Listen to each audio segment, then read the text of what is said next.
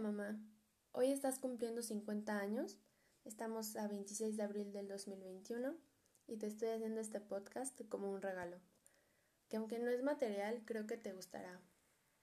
Me gustaría que mi podcast tuviera fotos, pero no, solo es mi voz. Usaré tu memoria como método fotográfico y será más divertido. ¿Recuerdas el día en que nací? 7 de agosto del 2005. La verdad no sé a qué hora, pero me basta saber que tengo 15 años y que ese fue uno de los mejores días de tu vida. Velo bien, cierra tus ojos y vívelo de nuevo. ¿Qué pensaste cuando me viste por primera vez? ¿Te habías imaginado viajes, planes y citas conmigo?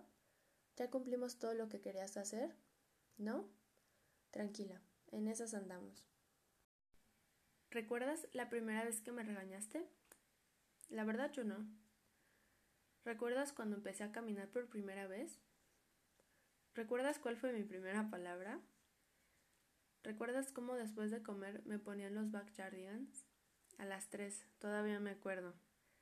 ¿Recuerdas esa vez que comenzó a temblar y Betito, tú y mi papá hicieron un círculo protegiéndome? Yo sí. Para mí fue muy importante. ¿Recuerdas cuando íbamos a Acapulco y en la noche cenábamos en el Hard Rock Café? De mis recuerdos favoritos.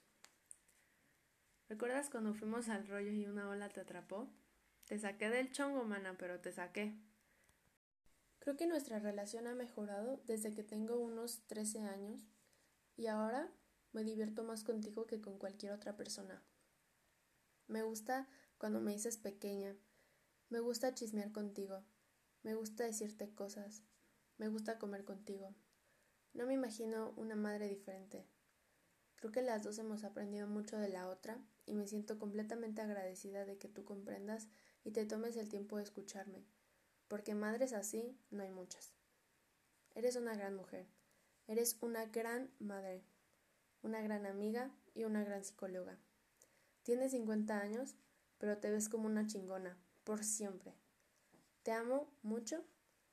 Nunca dejo de estar agradecida de que te ríes de mis tonterías y de que me pendejeas y de que la pasamos genial y de que nos metemos al cine varias veces y de que me cuidas en todo momento, aunque estemos a la distancia, pero te amo mucho, mami.